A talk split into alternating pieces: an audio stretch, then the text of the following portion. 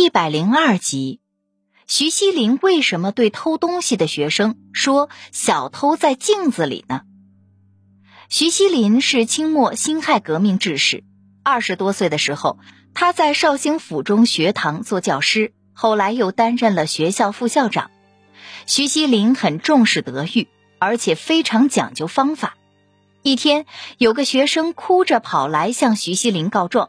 说有人偷了他新买的文房四宝，徐锡林安慰他说：“你别着急，也不要声张，老师帮你去问问同学们，有没有看到你的东西。”徐锡林暗地里在班里进行调查，原来丢失的文房四宝是被同班的一个学生偷走了。这个学生总是穿着崭新华丽的衣服，家境也不差。徐锡林想。这个学生肯定不是因为生活困难而去偷窃的，大概就为了寻个刺激，或是做个恶作剧，实在是可恨。他十分生气，打算开一次班会，对偷东西的同学进行点名批评，给他一个沉痛的教训，好让他改掉这个毛病。可经过反复斟酌，许锡林又觉得。公开点名批评，等于向大家宣布某某人是小偷，这个学生可能会因此自暴自弃，这不是品德教育的目的。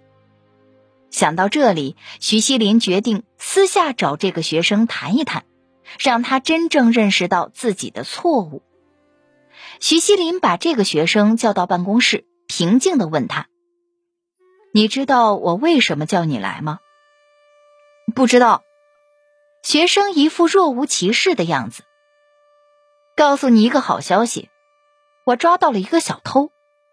徐锡林盯着他的眼睛，继续说道：“啊，在哪里？”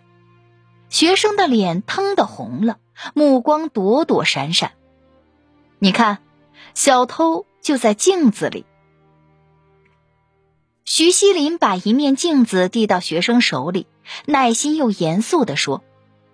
你仔细看看他吧，先照照外貌，再照照灵魂。学生双手颤抖的捧着镜子，却不敢往里看一眼。徐锡林语重心长的说：“你穿着整洁漂亮的衣服来上学，说明你爱护自己的外表。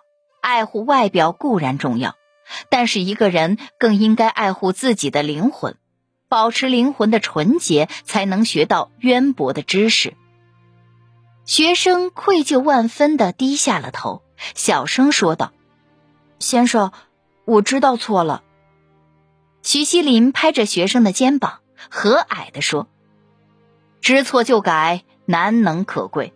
先生希望你把东西放回原来的地方。”学生使劲点头，流下了悔恨的泪水。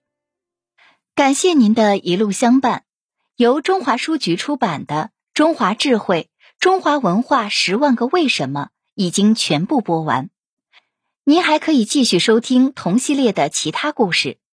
中华书局传统文化与您同行。